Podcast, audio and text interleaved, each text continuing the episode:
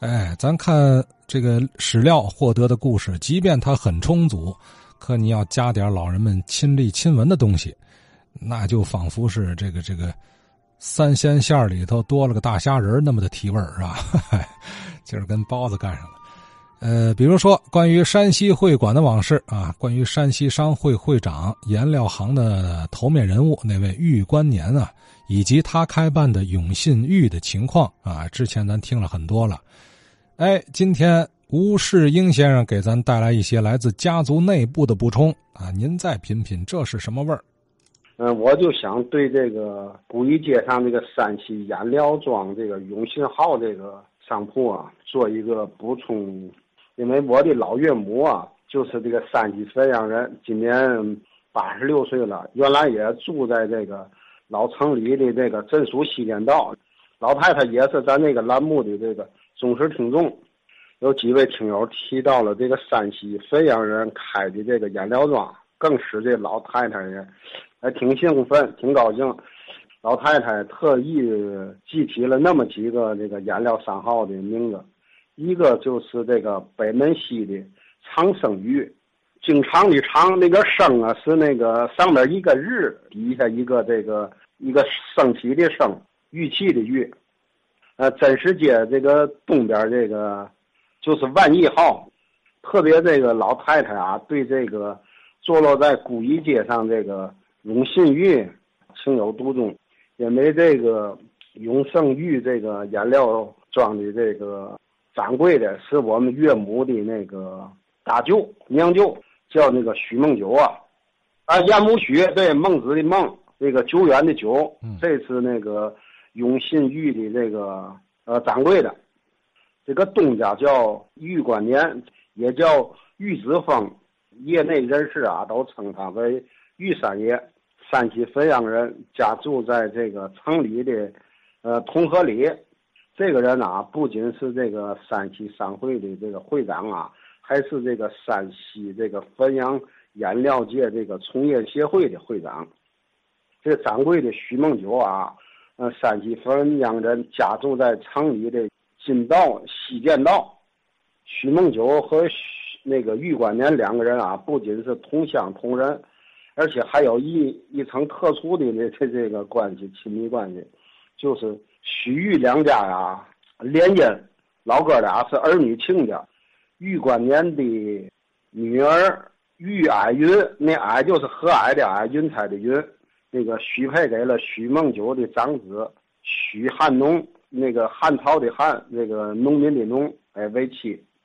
玉观年啊，就当时的那个财力，可以说是，嗯，老许家的百倍甚至千倍。而且让这个玉观年那个折服的是什么呢？这个许老爷子啊，嗯，为人忠厚，教子有方。这些个教育这些儿女啊，都信奉这个孔孟之道，恪守这个言之礼义信呐。当时啊，就在这个山西汾阳这个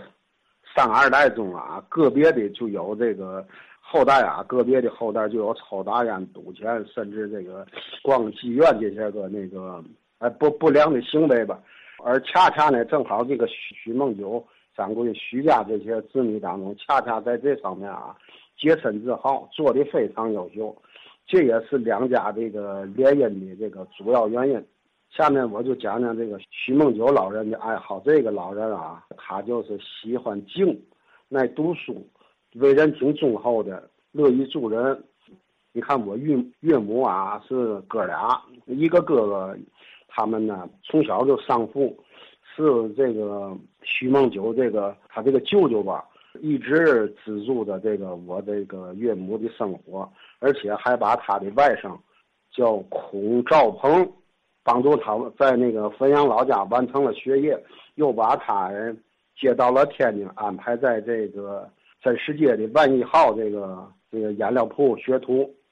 他这个外甥啊，天资的也聪明，也挺勤奋的。在很短的时间啊，就掌握了这个商号里的业务，成为了这个万亿号的这个账房先生。徐梦九这老爷子啊，为人特别低调。嗯，每次啊从天津回那个山西老家，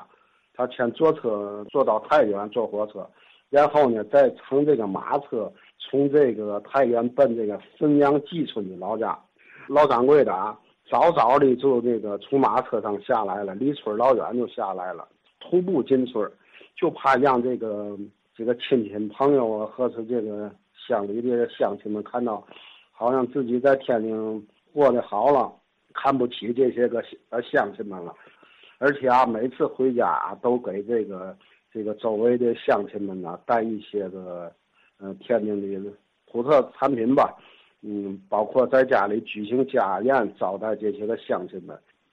永信峪啊，最早的这个建成啊，东家是玉三爷，掌柜的是这个许梦九，还有五个伙计，一共是那么七个人。现在我手里边有他们这个一九二九年永信峪同仁在这个古一街山西会馆关圣西楼门前上的一个合影。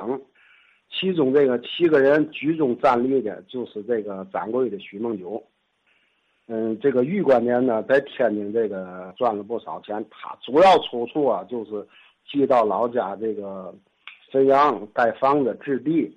另外呢，玉三爷还有一个雅号，就是收藏那个古玩玉器，嗯，名人的字画，名人的画那些个扇面吧。呃，老爷子也热衷于公益事业，这个家乡啊是修庙宇啊、建学堂啊，玉观年也没少这个慷慨解囊。特别是在一九三九年的天津发大水，玉观年玉三爷啊，不仅自己带头捐款捐物，而且还这个号召这个其他的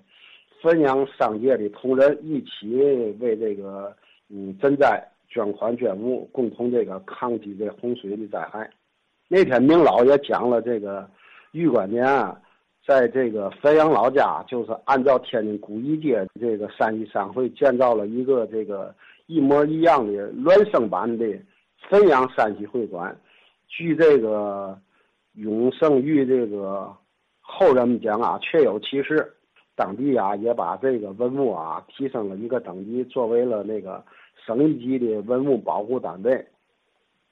这个天有不测风云呐，这这人有旦夕祸福，就这样一个地主兼资本家的家庭啊，在文革当中啊，受到了强烈的冲击。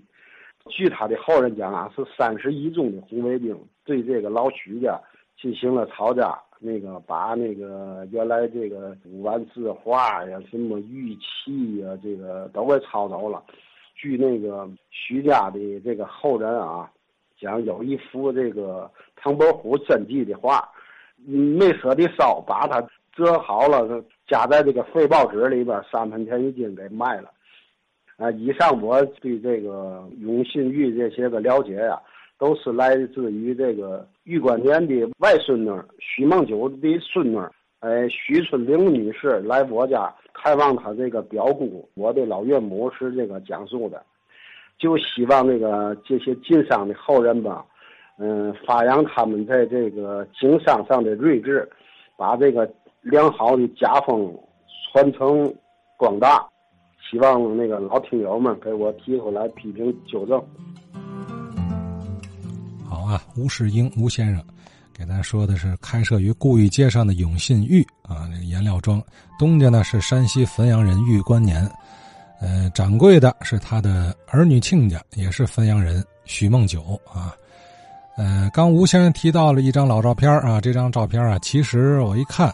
前几天在三金文化微信公众号的推送中已经发过了，只是当时咱不了解这老几位都是谁啊。哎，吴先生帮着补充上了，中间那位就是他提到的这个老掌柜的啊，也是他老岳母的舅舅啊，许梦九先生。